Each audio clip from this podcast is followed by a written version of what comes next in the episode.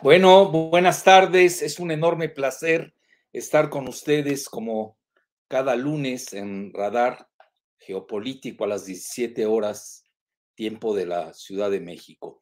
Bueno, vamos a abordar un tema que sí tendrá consecuencias en México. Yo eh, lo digo con humildad y rigor, el, eh, las la víspera del, del martes pasado, eh, precisamente lo apareció en mi artículo de la jornada bajo la lupa, comenté que pues esta cumbre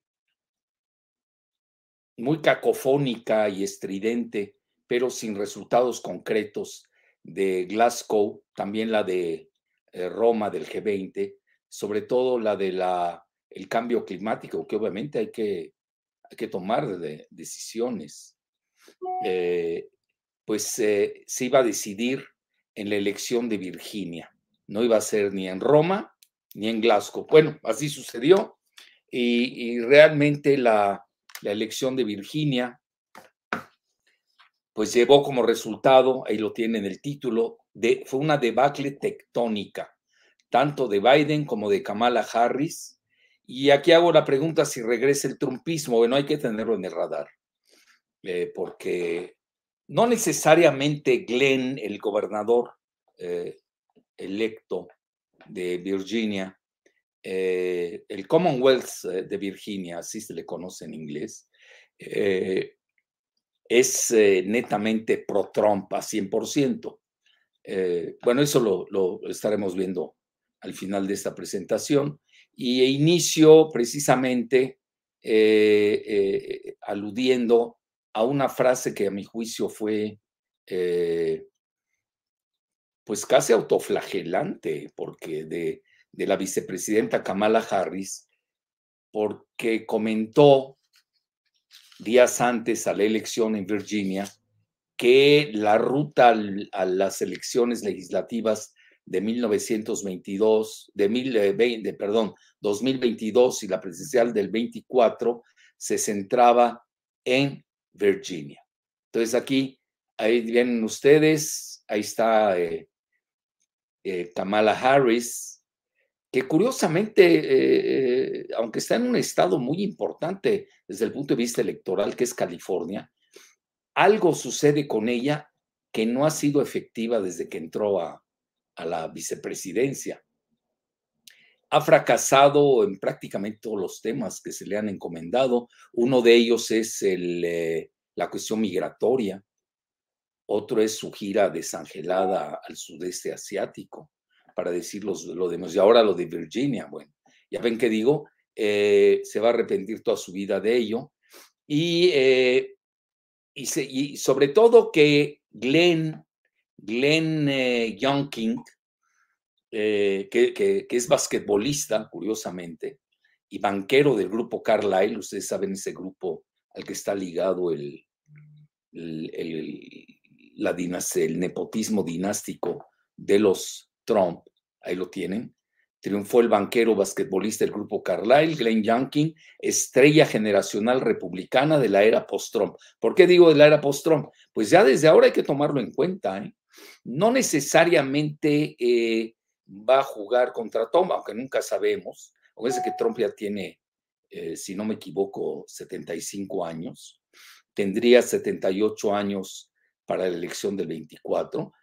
La base de Trump sí votó por, por eh, Youngkin, pero también hay que decir que nunca lo invitó, es decir, se supo distanciar porque, come el, yo a mi juicio, eh, el Partido Demócrata y sobre todo Obama, que fue a apoyar a, a McLaughlin, a, Macauliffe, perdón, y también eh, eh, el mismo presidente Biden, que lo fue a apoyar, pues pertenece al grupo de, pues de, a la maquinaria electorera de, del Partido Demócrata y basó toda su campaña en denostar a Trump, pues lo cual no le dio resultado, tan es así que no solamente eh, eh, eh, perdió los 10 puntos que tenía de ventaja Biden hace un año, sino que dos puntos más con el mismo Glenn, quien hizo hay que reconocer una estupenda campaña, a grado tal que está siendo motivo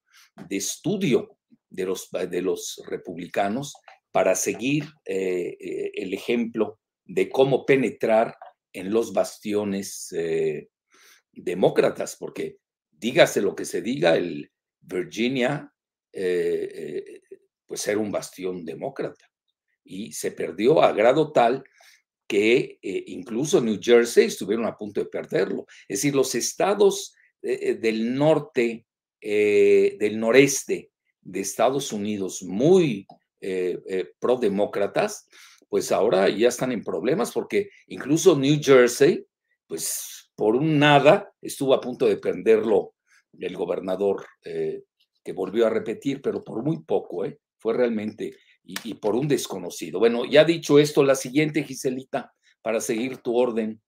Bueno, ahí tienen lo del banquero. Bueno, este también McLaughlin, McAuliffe, no sé por qué no lo sé pronunciar bien, eh, que perdió, bueno, él es íntimo de los Clinton. Eso también hay que tomarlo en cuenta. También es cercano a George Soros. A mi juicio son los grandes perdedores. Y también eh, otra cosa, él es banquero. Así que fue un, una contienda entre banqueros. Bueno, a ver, ¿cuál vas a poner, Giselita? Otra, por favor. Bueno, ahí tienen de ser cierto, comento yo, lo hice en dos sendos artículos, uno de Sputnik, que gustó mucho, eh, grado tal que le dieron portada. Eh, ahí lo tienen ahí. Ahí hablo del, es el gobernador. Si no me equivoco, tiene 54 años de edad. Eh, es otra generación, eso es muy importante. Nada más vean las edades. Está viendo una, una fractura generacional muy fuerte entre los políticos en Estados Unidos. No olvidemos que Biden tiene 78 años y en cuatro años tendría 82. Hoy, por cierto, salió una muy mala noticia para él. Eh, lo leí en el Daily Mail de Gran Bretaña, pues se sigue desfondando su, su popularidad. Hay más que eh, eh, existe un mayor porcentaje que lo rechaza, obviamente al que lo aprueba. Estamos hablando de un rechazo del 56%, es muy bajo al año. ¿eh? Y eso que a duras penas pasó la enmienda bipartidista sobre el ineludible gasto a la infraestructura, que Estados Unidos se ha quedado muy rezagado en ese rubro porque se ha consagrado al financierismo. Bueno, a ver, ¿qué otra tienes, Giselita? para seguir tu orden más que el mío. Bueno, aquí lo que comenta, eh, eso lo comento, el, eh, de ser cierto el acerto premonitorio de Kamala, los demócratas habrán cavado su propia tumba cuando la tribulada vicepresidenta estaba más lista que nunca a radicalizar la controvertida agenda de los demócratas, que esa, esa agenda, pues la gran perdedora del 3 de noviembre, pero es a escala nacional. Ahorita se los voy a demostrar, eh, eh, debido a los excesos de los caníbales jacobinos trasnochados de su partido. Bueno, y eso más que nadie lo dice, les voy a decir quién, James Carville. Yo he seguido mucho a James Carville, es uno de los mejores estrategas electorales del Partido Demócrata eh, y además es el que encumbra a Bill Clinton. Así que que tomar muy en cuenta lo que dijo James Carville. Eh, por eso yo insisto que esta elección del 3 de noviembre marca un giro o un viraje del Partido Demócrata y del país y del país al centro derecha. Eso es importante. Así como en México, el 6 de junio pasado, si uno no sabe leer bien la elección, se dio un giro al centro izquierda. Hay que tomar bien que saber bien de geometría política. Créame que la política es más de física que de sentimentalismos. Bueno, sí, ¿cuál otra tienes, Giselita? Bueno, ahí está. Eh, esa es mi muy humilde opinión. Los demócratas, más que un partido, o incluso se parecen mucho a Morena en México, ¿eh?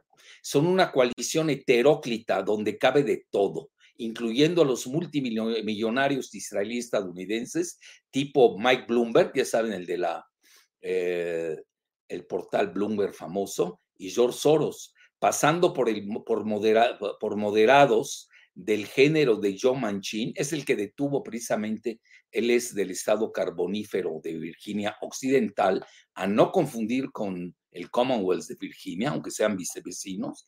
Eh, Joe Manchin, que como senador, pues no está de acuerdo con, con muchas de las partes de las enmiendas que presentó el presidente Biden, bueno, y que está empujando el Partido Demócrata en el Congreso, que nada más ha pasado la de la infraestructura.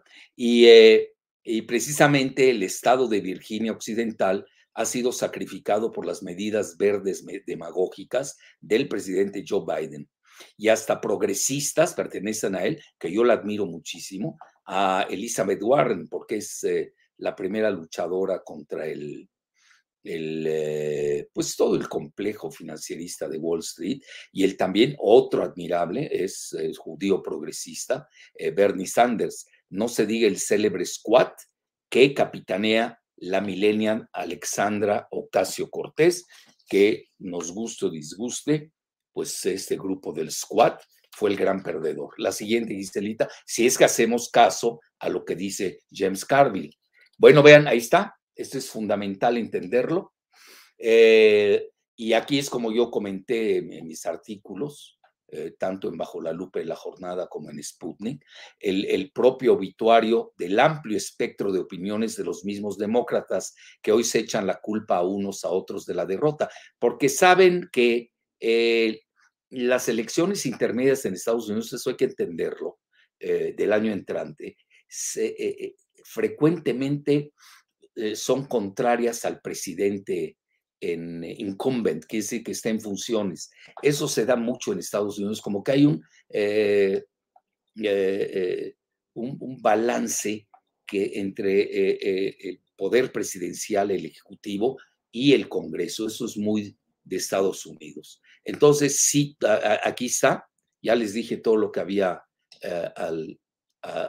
dicho Carville, sobre todo eh, despotricó contra la agenda del, cito, estúpido wokenismo. Bueno, el wokenismo se ha manejado como la ideología de liberación, sobre todo los afroestadounidenses, y otros comentan que es hasta la autoflagelación de, los blancos, ¿no? Que, eh, que, son anti-Trump, etc. Eh, bueno, ahí lo tienen ustedes. Ya les comenté los que quieran seguir el, ahí tienen ustedes el link, ahí está. Y fíjense lo que había dicho eh, Carville, ya se había preocupado sobre McAuliffe en la campaña anterior a la elección. Eh, aquí hay que puntualizar que más que las personalidades, valieron mucho los temas. Sí, issues, como le llaman en inglés sí pesaron mucho los temas. El tema de la educación fue fundamental porque eh, Glenn eh, Youngkin eh, eh, pues aprovechó un error garrafal que cometió Mac Auliffe en el que pues estaba en contra de la participación de los familiares, de los padres de familia en la educación de sus hijos, lo cual es un gravísimo error. ¿Cómo vas a desconectar a la familia? ¿no? Era supuestamente para desintoxicarlos. Bueno, fue grave. Y le echan la culpa a George Soros, por cierto. Ahorita les voy a mostrar un, un link al respecto. Bueno, la siguiente, Giselita.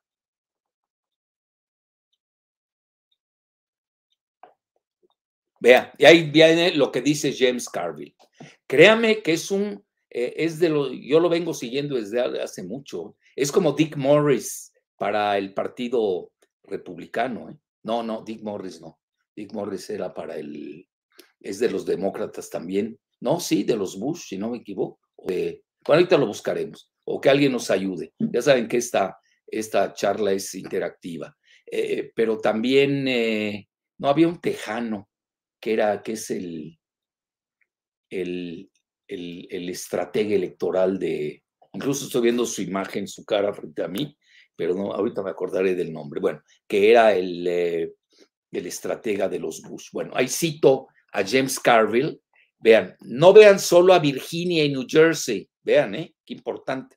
New Jersey pues subieron a un pelito de perderlo los demócratas. Bueno, ni venía en el radar de, de, de, los republicanos. Y dice, vean Long Island, vean Buffalo, vean Minneapolis, vean sobre todo en Minneapolis, que es ahí donde asesina la policía a, Floyd, a George Floyd. Bueno, y, y, naturalmente pues estaba en boga pedir la, la, la defenestración de la policía o el defund eh, eh, police, como le llamaron, y, hasta ahí perdieron los demócratas en un feudo que debieron haber ganado. Vean en Seattle, en el estado de Washington, dice, me refiero a la insanidad de desfondar a la policía, quitar el nombre de Abraham Lincoln de las escuelas. La gente ve eso y realmente tiene un efecto supresivo contra los demócratas en todo el país. En todo el país. Alguno de estas, algunas de estas personas, vean qué fuerte, ¿eh? necesitan ir a un centro para la desintoxicación del wokenismo. Necesitamos cambiar esto y no estar cambiando diccionarios y leyes. Muy fuerte. Yo creo que tiene implicaciones hasta para México, ¿eh? Hay que tener mucho cuidado, ¿eh? que saber leer también las elecciones de Estados Unidos, que luego tiene un efecto reflejo en nuestro país, sobre todo en el norte y en la frontera. Ahí está Carl Roth, te agradezco mucho, Juliana Stors, es el estratega tejano, Carl Roth, escribe en el Wall Street Journal, y sí, Dick Morris era más de Hillary Clinton. Bueno, ahí, ahí los tienen. Estos estrategas pesan mucho, créanme que saben, son muy buenos. Y yo, pues, naturalmente, yo siempre los sigo, ¿no? Sean de cualquier partido, si uno quiere hacer análisis y no estar ahí, este, pues tirado a los pies de la propaganda. La siguiente, Giselita, ahí está, ahí lo dice ahí. Eh, vean, y vean qué, qué fuerte. Y eso es de Bloomberg. Vean lo que dice el consejo editorial. Es decir, es el mismo Mike Bloomberg, eh, que fue candidato presidencial por los demócratas, no le fue muy bien pese a que gastó una fortuna. Y ahí dicen, vea lo que dicen. Los demócratas necesitan aprender de esta debacle. Misma palabra que usó un servidor. Y cito, sin un cambio de dirección, es decir, se tienen que ir más al centro, el las pérdidas del partido en el país presagian nada más que dolor en las próximas elecciones intermedias. Ojo, muy importante. La siguiente, Giselita. Bueno, ahí está. Es clara referencia a las legislativas del 22, donde los demócratas pueden perder, eso es importante. En la Cámara de Representantes solamente tienen cuatro votos y tienen uno solo precisamente por el desempate de la vicepresidenta Kamala en el Senado, cuando es frecuente que en las elecciones intermedias se suele votar en contra del partido del presidente en funciones. Bueno, ¿y por qué lo del desempate? Bueno, ahí cometió un grave error también este Trump. Descuidó la elección eh, eh, en, en Georgia y perdió dos escaños a senadores. Y esto dio el empate en el Senado. Y cuando hay un empate en el Senado entre republicanos y demócratas, es el vicepresidente o la vicepresidenta en funciones quien hace el papel de desempate. Eso es importante entender. Bueno, la siguiente, dice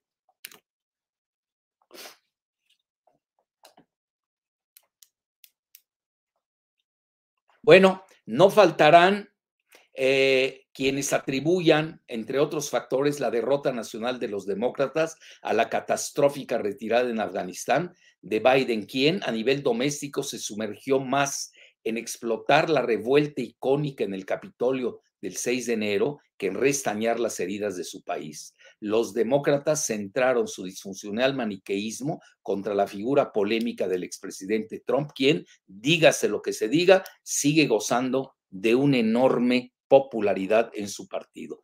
Y esto es fundamental. Vean lo que dice el editorial de Bloomberg, que concluye. La mayoría, cito, de los estadounidenses no anhelan una revolución. Escuchen bien, no anhelan una... Oiga, no quiero parecer muy conservador, yo soy más revolucionario de lo que parezco, pero estoy citando lo que dice Bloomberg. No anhelan una revolución, se tendrán que conformar con un poco de ayuda. Vean qué crueldad. La siguiente, por favor. Y ahí está, The Economist. Vean cómo pintan a. Eh, The Economist es pro, prodemócrata a morir, ustedes lo saben, está muy vinculado a los intereses de los banqueros Rothschild y, Soros, y vean cómo tienen un hoyo al año. Es muy cruel esta, esta imagen de la portada del The Economist. Lo tienen pues en un hoyo. Ahí está, ni más ni menos. Y habla de la calamidad, vean qué términos, que enfrentan Joe Biden y los demócratas. Mientras, eh, cito, Joe Biden está naufragando lo que augura elecciones intermedias muy pobres el año entrante, cuando su partido probablemente perderá sus mayorías, las dos, ¿no? De la Cámara de Representantes y la del Senado, que es el Congreso eh, cuando se suman ambas. La siguiente.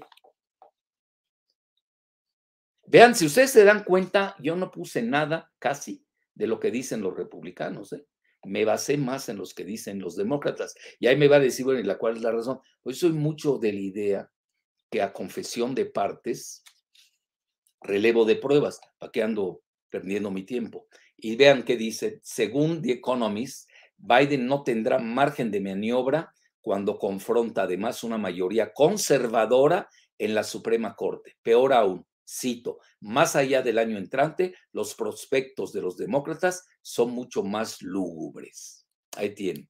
Entonces yo ahí comento, a mi juicio, el grave error de, Biden fue haberse salido de su legendario centrismo.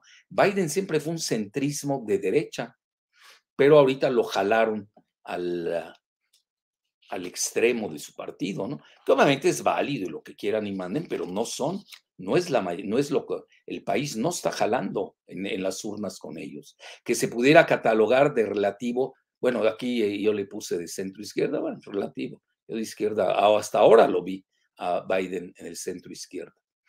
Era más, eh, a mi juicio, de centro derecha, para arrojarse a los brazos sectarios del wokenismo con tal de confrontar al inevitable trumpismo, como que no le dio resultado. Llama la atención la fuerte crítica del The Economist a la, izquierda demócrata y a la, cito, clase activista de los educados universitarios, que dan por descontado que el, cito, electorado adopta sus mismas actitudes raciales y el rol del gobierno como ellos, quienes paradójicamente son financiados por Open Society de Soros.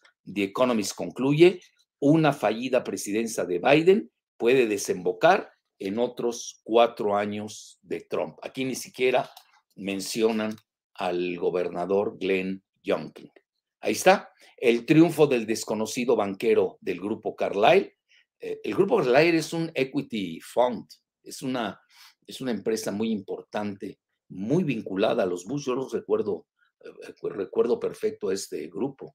En México su representante era este amponazo del Teyes Quensler uno de los entreguistas del petróleo mexicano.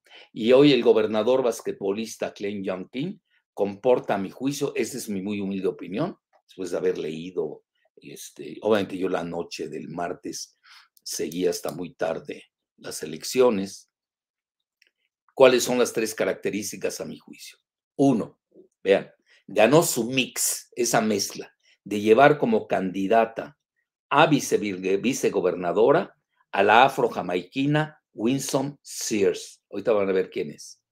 Una, un una marín de 57 años, cuyo marido es también marín, que es orgullosa del sueño estadounidense que colisiona con la agenda mayoritaria wokenista de los afro que hoy controlan la ideología del Partido Demócrata y además haber colocado también eh, o candidateado al fiscal general estatal latino Jason Millares, de 45 años. Ese también hay que seguirlo. ¿eh? Yo creo que estos, esos tres personajes hay que seguirlos muy bien porque pueden, eh,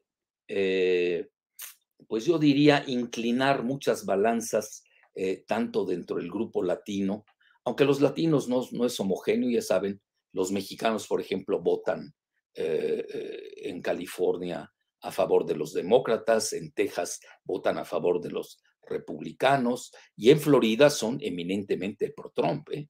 Por eso es muy importante lo que pasó. Creo que es de origen puertorriqueño este eh, Jason Millares, obviamente es Mijares, ¿no? Pero eh, siempre se pierden las letras con esto de las eh, segundas y terceras generaciones de los migrantes. Dos, su notorio localismo en temas eminentemente estatales, como la educación y la seguridad, lo que les decía. Aquí los temas pesaron muchísimo. Estaba viendo yo la, la configuración demográfica de Virginia, que tiene alrededor de 8 millones de, habitantes. Eh, estaba viendo la y, y me percaté que más del 10% son latinos y 8% son asiáticos. Bueno, estos dos, 18%, la mayor parte se volcó por, eh, por Glenn, eh, bueno, por sus tres candidatos, ¿no? Este mix. Bueno, a ver cuál sigue. Giselita abajo ahí, estamos bien. Y el tercer punto, no lo estoy viendo, su relativa moderación equidistante entre la eh, legitimización de Biden como presidente sin chocar frontalmente con la fuerza apabullante del trumpismo. Esto es fundamental. Glenn nunca puso en tela de juicio que, eh, eh, no sea presidente Biden. Entonces yo diría es una persona que juega con el dentro del sistema, con las reglas del sistema, nunca se pelea con Trump, pero tampoco lo invitó. Es más, al día siguiente, recuerdo haberlo leído, Trump como que se, se quejaba amargamente, que no le diera eh, la aureola del triunfo al mismo expresidente, al mismo Trump. Bueno, ¿cuál sigue, Giselita? Bueno, así es la política, ya saben. Y obviamente ahorita hay la gente dentro del Partido Republicano que es anti-Trump, que quiere eh, eh, pues catapultar a, Glenn. Bueno, vean, ahí está. Sea lo que fuere, es mi humilde opinión, Youngkin constituye la estrella ascendente del Partido Republicano a sus 54 años, frente a los 78 años de Biden, los 81 años de Nancy Pelosi, otra derrotada, la amazónica lideresa de la Cámara de Representantes, y los 70 años del israelí estadounidense Chuck Schumer, que ahorita lo acaban de agarrar bailando ahí en Puerto Rico a su edad, ¿no? Haciendo el ridículo. Eh, líder de la bancada demócrata del Senado, quien venció al banquero Terry McAuliffe de 64 años, el gran operador electoral de los Clintons, quien, no, déjalo el otro, Giselita, quienes con Soros resultaron los perdedores a escala nacional cuando los Clinton cosechan hoy las tempestades que sembraron con los vientos del fake Russia Gate. Bueno, ya resultó que Russia Gate, esto ameritará un video el, eh, próximamente, eh, pues era fake. El, el, magistrado especial que nombraron, el fiscal especial que nombraron, Durham, ya está deshilando todo y quien estuvo al parecer detrás del eh, falso Russia Gate, pues son los operadores de Clinton. Bueno, la siguiente, de los Clinton, ¿no? Para hablar del marido y la mujer. La siguiente, Giselita. Ah, bueno, ahí está. Otro gravísimo error estratégico de los demócratas fue su pésima campaña en Virginia enfocada a demonizar a Trump. Bueno, eso ya lo vimos, etcétera. Eh, Virginia exhibió los dos temas de seguridad y de educación, no se diga la hiperinflación, que ahorita está pegando muy duro en Estados Unidos, ya vengo toda la gasolina, los alimentos que han aumentado, etcétera, etcétera, por toda esa crisis eh, eh, global de abasto. Eh, mucho más que las personalidades, los temas también son nodales. La debacle de Virginia, sigo insistiendo, tendrá agudas repercusiones en México y el resto del mundo. Bueno, una ya la vimos, a mi juicio, mucho de la agenda verde, pues va, a tener que tomar en cuenta las posturas menos aceleradas, aceleradas en el sentido, sentido dinámico del tiempo, no en el sentido psiquiátrico, del, eh, de Biden y su equipo. Y en México, pues ya, les dije por qué. La siguiente, por favor.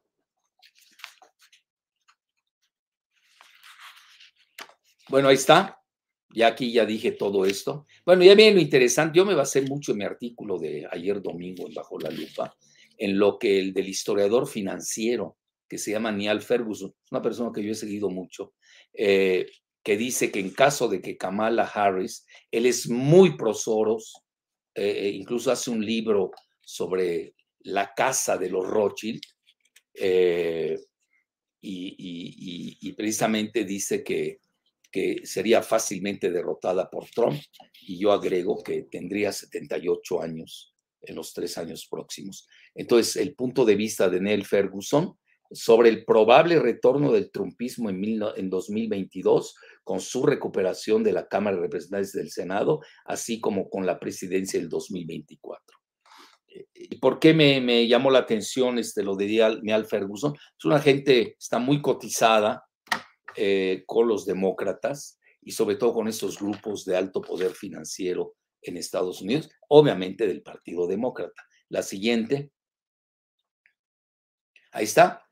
Vean que hablan de eh, House of Rothschild. bueno, eh, es de House of Rothschild en alemán. Muchos en inglés le llaman Rothschild, Rothschild, dependiendo si son ingleses o son estadounidenses.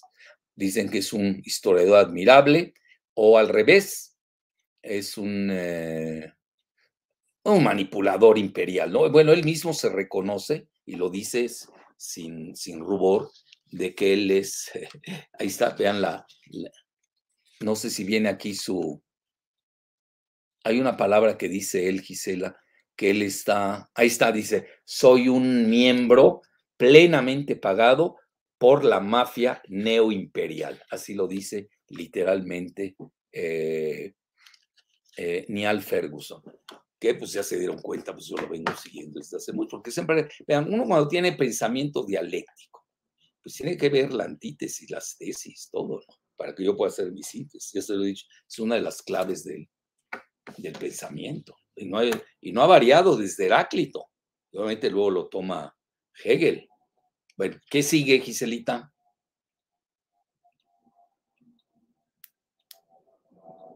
Bueno, aquí comento que Neal Ferguson tolera en forma piadosa a Biden y, dice, bueno, es que Biden no es un presidente transformador.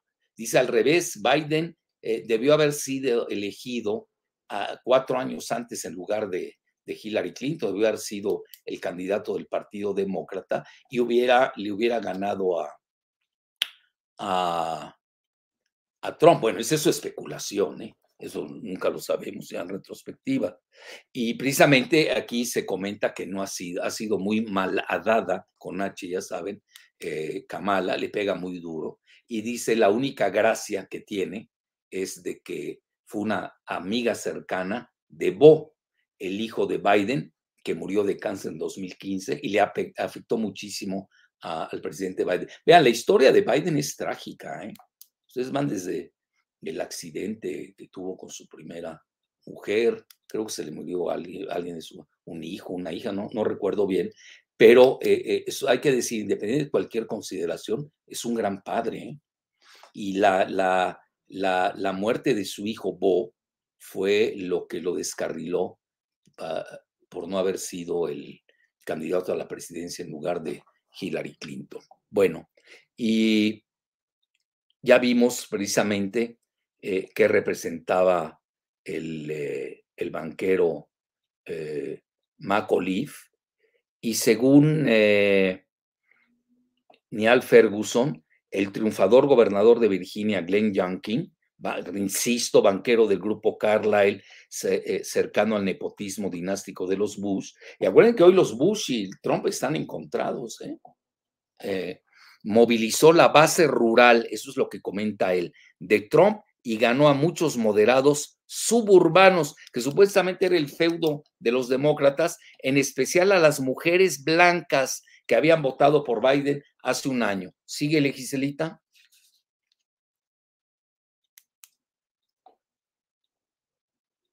Bueno, y aquí yo hago la crítica también de, de Neal Ferguson, pues será así muy cotizado y lo que quieran, pero pues no analizó bien, le faltó mucho eh, eh, en su encomienda, que obviamente le habrán pagado una fortuna. Y, no, no, no comentó nada del voto latino que se volcó por Glenn. Y el primer fiscal estatal que tienen los latinos en Virginia, que es Jason Mijares. Además, un importante sector afro que votó por Lex Marín. Y la, eh, ya saben, la uh, afro-jamaiquina Winsome Sears que además es favorable al porte de armas ligeros y ligeras y es apologista, no antes, vete atrás, dice, a las eh, del sueño estadounidense, en contraste con la mayoría de los afros que enarbola el wokenismo. También le faltó a Neal Ferguson señalar el voto de los independientes a favor de Glenn, es decir, se le, le movieron todo el tapete de triunfo a los demócratas, sobre todo a Kamala Harris, a Biden, a Obama, a los Clinton, que estaban detrás de Mac Auliffe, pues que es nada menos el banquero eh, de la maquinaria del Partido Demócrata, para que vean qué importante era este estado. Bueno, la siguiente, Gise. Bueno, está, este es Winston Sears. Ojalá hayas encontrado una imagen donde está con su ametralladora. A ver, la siguiente. Bueno, aquí no viene. Ahí está. Eh, y luego del voto, esas son señales del mundo post-Virginia, pasó la enmienda bipartidista, ojo, bipartidista de la infraestructura, y que fue aprobada gracias a 13 votos republicanos, para que vean cómo se corrió al centro derecha el, país en general, pese a la ferro oposición de las seis progresistas del Squad, las grandes perdedoras del 3 de noviembre. El grupo Squad, así le llaman, es el grupo que encabeza Alexandra Ocasio Cortés. Bueno, ¿cuál sigue, Gise? Ya estamos por acabar, ¿no? Para dar pie a preguntas y respuestas. Bueno, y aquí eh, Soros fue la, la figura muy controvertida porque eh, lo acusaron, sobre todo Glenn, el gobernador de Virginia, cuando era candidato, de estar detrás de la reingeniería educativa en Virginia, es decir, donde los padres no, tenían, no tienen nada que ver en, los, eh, en la educación de sus hijos, lo cual a mí se me hace abominable. Ahora que el ser humano es un ser psicobiosocial, depende de todo su entorno. Y qué mejor entorno a esa edad tan de, de, de, forma, formativa de, de, los padres, nos guste o no. Y ahí sale The Forward, que es una revista que sigo, es de los israelíes de Estados Unidos, muchos dicen financiada por, por el mismo Soros, pues salen, vean, en la defensa de Soros, dicen, él no controla los consejos de las escuelas y lo, lo tildan de ser teorías de la conspiración antisemitas que deben ser detenidas. Bueno, y quienes lo quieran ver, la revista se llama, bueno, el portal es The Forward, curiosamente es de lo más serio ¿eh? de toda la prensa israelí que yo suelo consultar. Forward siempre le he seguido, no es novedoso para mí. Bueno, la siguiente. Bueno, ya tiene el estado de Virginia. Vean, esta es la capital, Richmond, ¿eh? muy cerca de frontera con DC, Washington.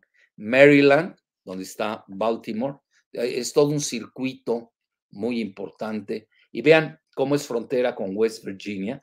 De West Virginia es senador el, el pues yo diría el senador eh, demócrata rebelde, porque no le aceptó todo lo que quiso, lo que hicieron el ala izquierda de su partido, John Manchin. Sí, pero por una sencilla razón. West Virginia es un estado carbonífero y ahí también, bueno, ¿qué van a hacer con toda esa gente que van a desplazar del, sector carbonífero por la agenda verde. Y otra cosa, no hay que olvidarse, 8 millones de trabajadores forman parte del complejo petrolero de Texas y de, básicamente, ¿no?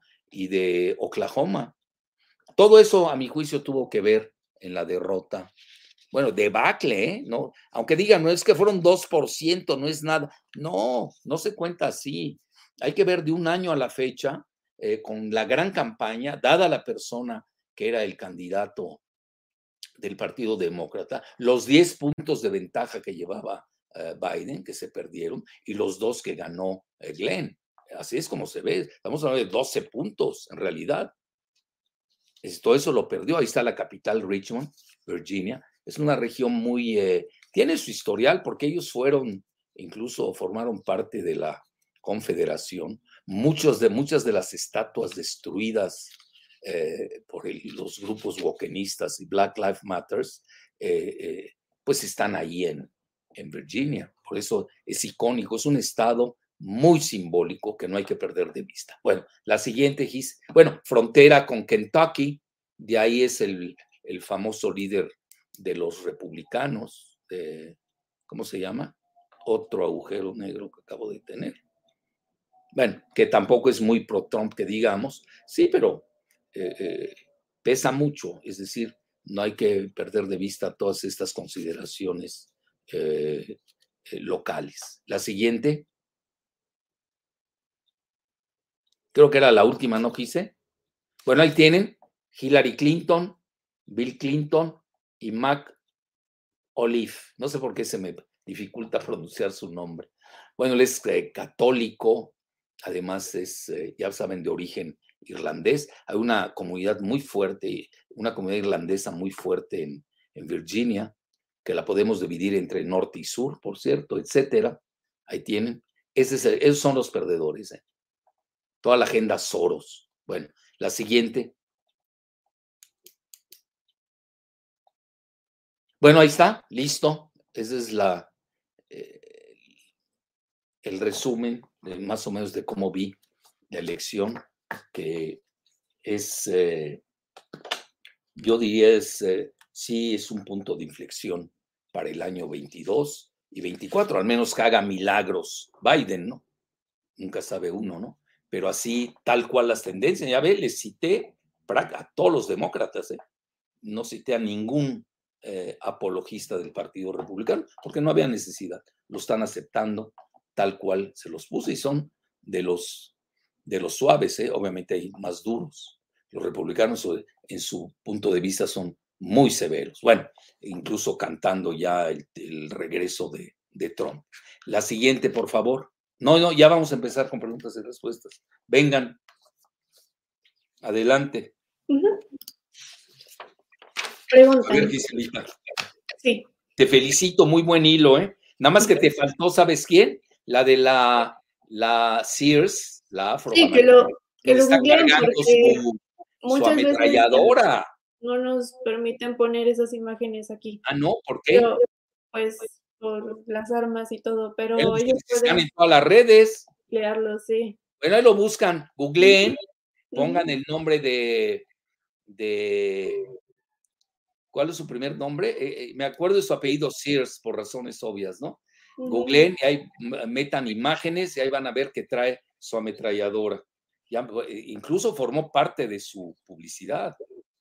Ella sería una, eh, eh, lo reconoce, sería una conservadora dentro de los afroestadounidenses. Nació en Jamaica, vino muy, muy pequeña a los seis años a Estados Unidos. Estuve viendo su biografía y, y, dice todo lo contrario la mayoría, hay que reconocerlo, de los, ahí está, Winsome, Winsome, eh, tiene, y ella es partidaria, dice, lo que soy se lo debo a Estados Unidos, eh, es muy agradecida con el famoso American Dream o el sueño estadounidense, todo lo contrario del discurso wokenista.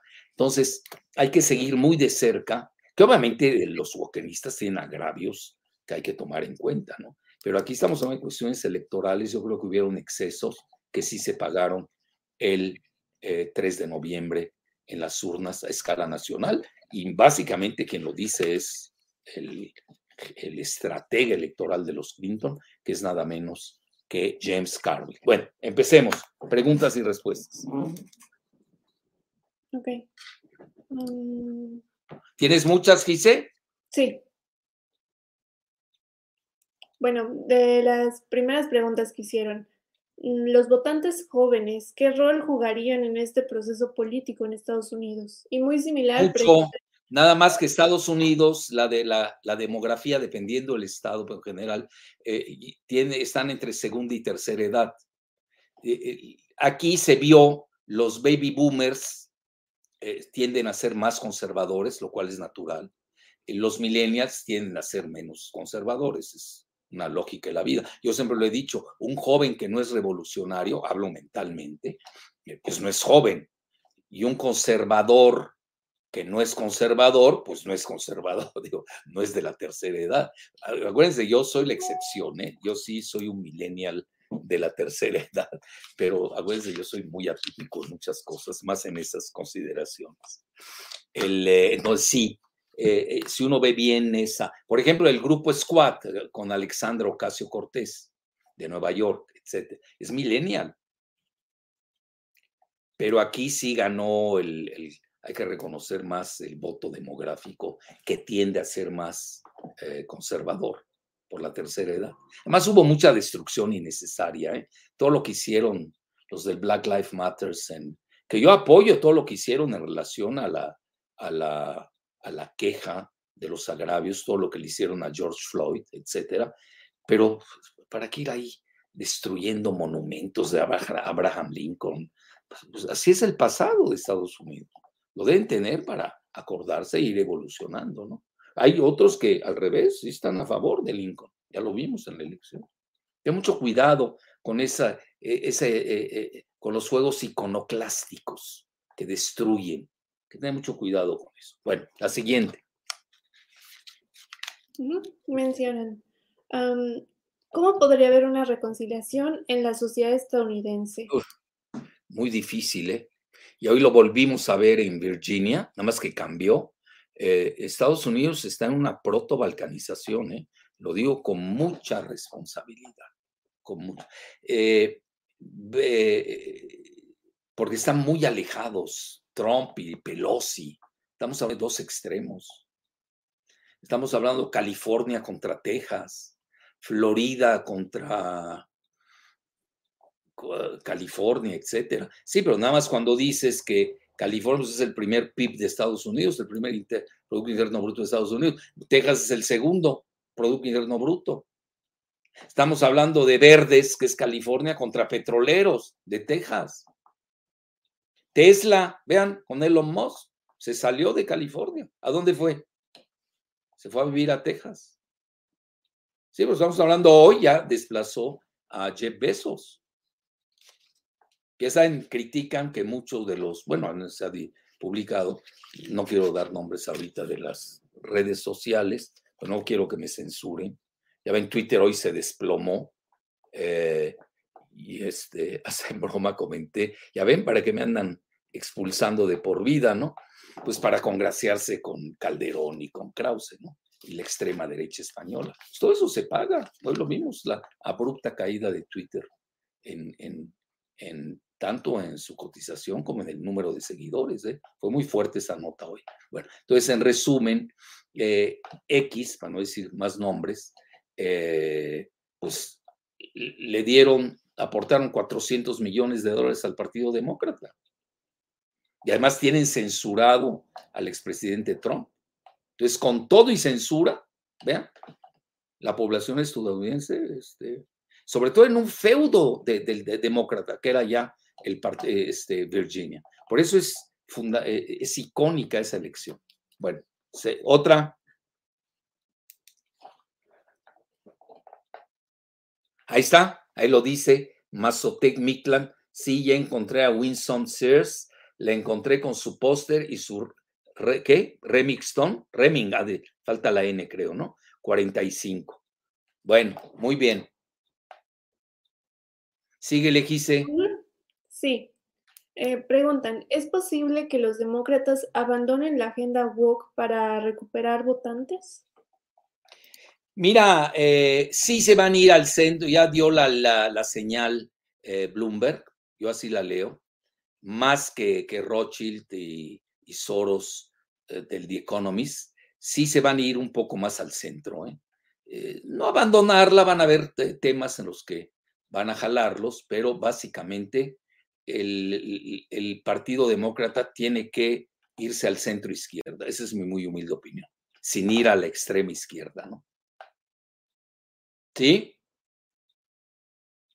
Ok, siguiente pregunta. Perdón, ah. eh, déjame continuar, porque se me acaba de, de, encender varias, se me acaban de encender varias neuronas. E igual manera el trumpismo, vean que si el centro derecha de Glenn el nuevo gobernador, bueno, que entra en funciones hasta enero, el de Glenn eh, Youngkin, banquero, Grupo Carlyle, que aceptó la elección de la legitimización de, Biden. que obviamente contó con la base rural de, Trump, si no lo hubiera ganado, eso tampoco es ser.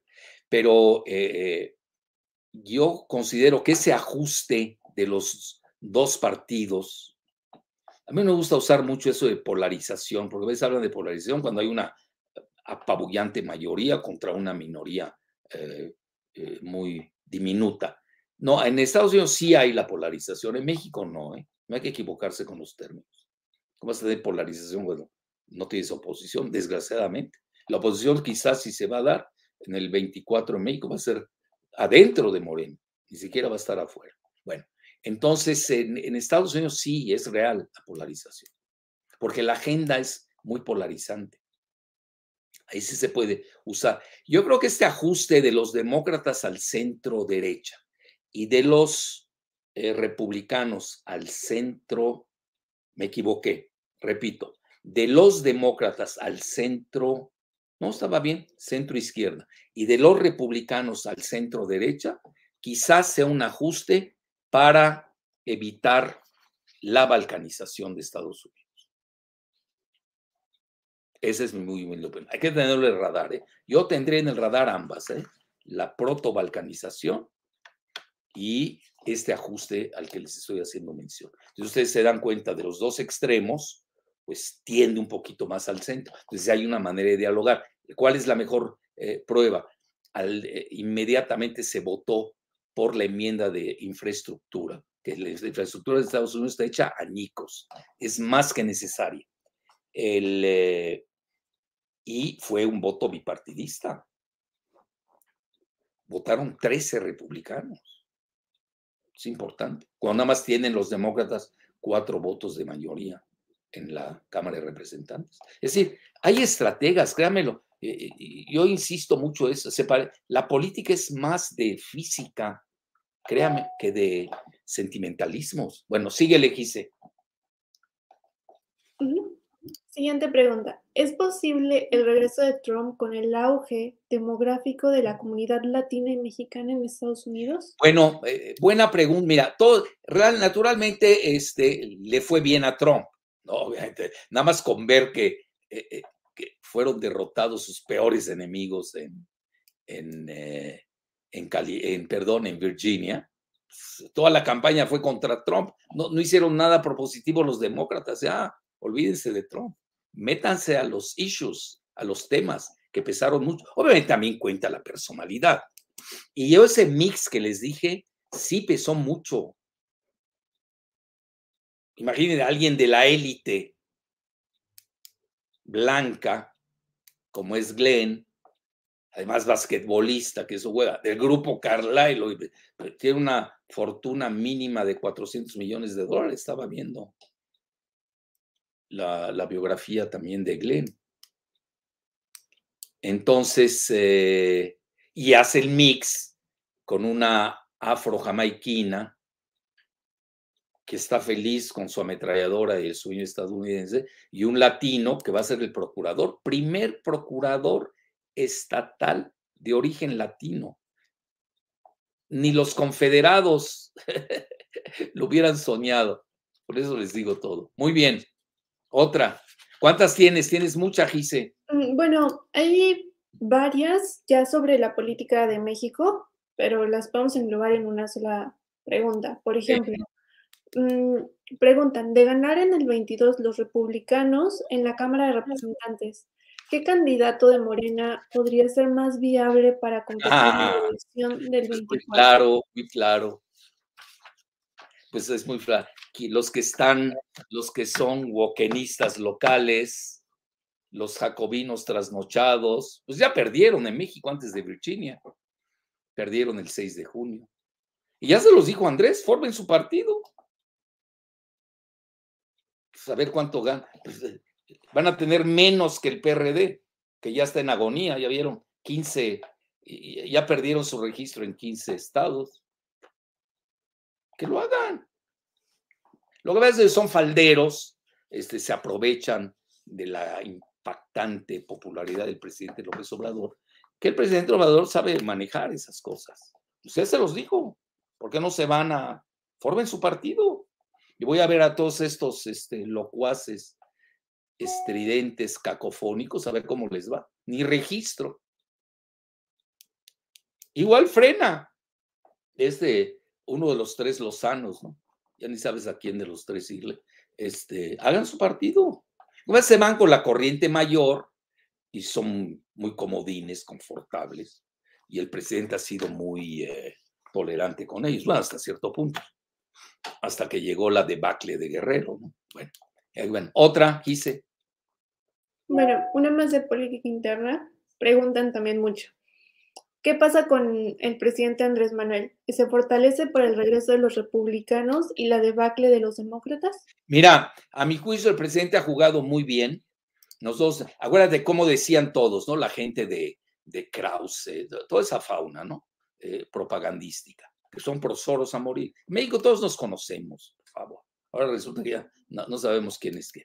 Todo ese grupo perdió cuando estaban vaticinando que Andrés se iba a caer al día siguiente del triunfo de Biden en México. Por favor, que se está cayendo es Biden.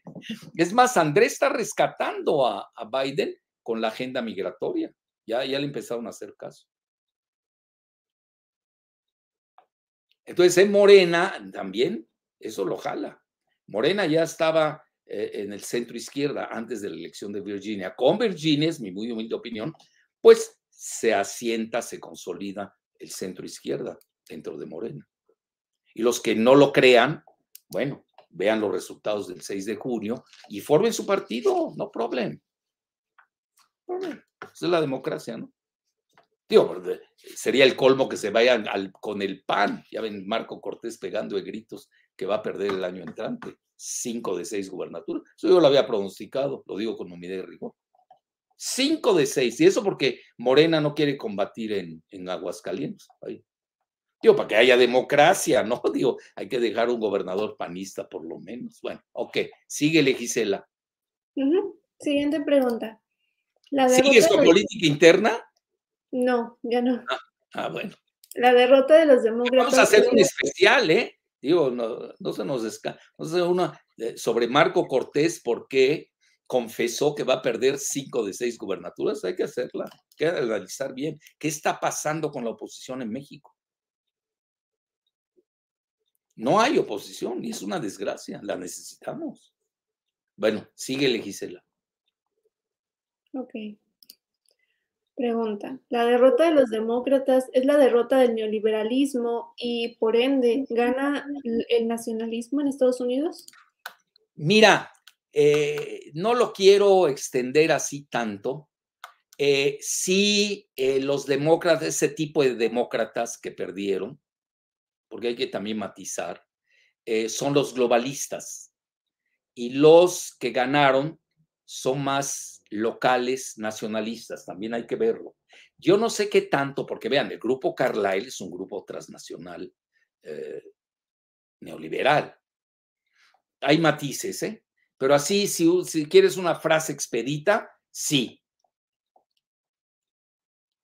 Pero con matices, ¿eh? Acuérdense que los matices a veces son muy eh, relevantes. Muy bien, otra. Em, ¿Qué tipo de repercusiones habrá geopolíticamente si los republicanos ganan en el 2024 la Casa Blanca? Bueno, a nivel con México, eh, con, con, Canadá, perdió el grupo Soros con Justin Trudeau. Pero es paradójico, porque también Justin Trudeau quería su gasoducto de Keystone, que ya ven, lo primero que hace Biden es prohibirlo. Yo creo que la agenda verde, que es necesaria, ¿eh? nadie está en contra, al menos yo no, pero cuidado, ¿y qué hacemos con las otras energías? Hay que tener también ahí un mix. Pues yo soy partidario del pluralismo energético e ir paulatinamente descarbonizando al planeta, mientras encontramos el, nuevo fuego del siglo XXI eh, y al nuevo Prometeo, ¿no?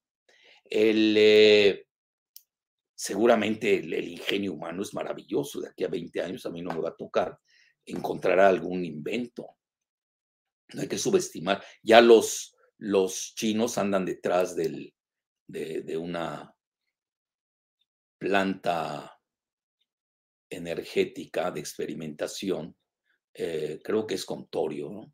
si no me equivoco. Sí, sí, van a descubrir algo, seguro.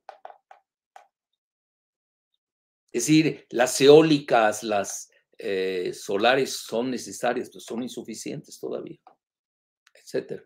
Entonces, eh, sí va a pesar la agenda eh, republicana si tienen mayoría en la Cámara. Por lo que haga el presidente, cualquier propuesta, pues se la vetan y no pasa, así de fácil. Ese es el check and balance de Estados Unidos. Siempre se ha manejado así Estados Unidos. Vean, yo hasta veo que regresó una cierta normalidad interna, ¿eh? con esto que les dije del ajuste hacia el centro derecha y al centro izquierda. Noto una cierta, no puedo decir que es ya total, porque hay que ver más, pero sí fue muy, eh, muy conspicuo lo que pasó. Entonces, eh, sí hay que considerar todos esos matices, ¿eh? Eh, de se pospondría, bueno, ya lo van a aceptar, vean, ya la cumbre de, Glasgow es un fracaso, no, es ningún secreto.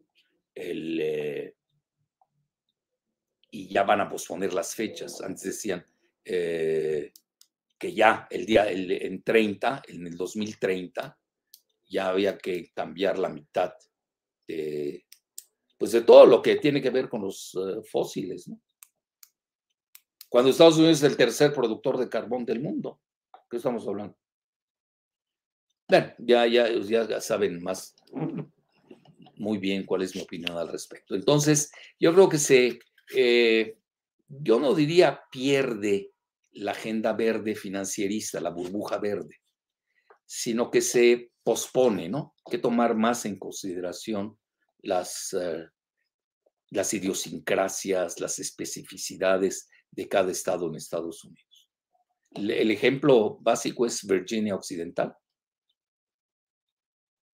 Frontera con Virginia, el Commonwealth de Virginia, y se conoce el estado. Muy bien. A ver, ¿te parece tres más y nos vamos, Gise? ¿Cuántas tienes?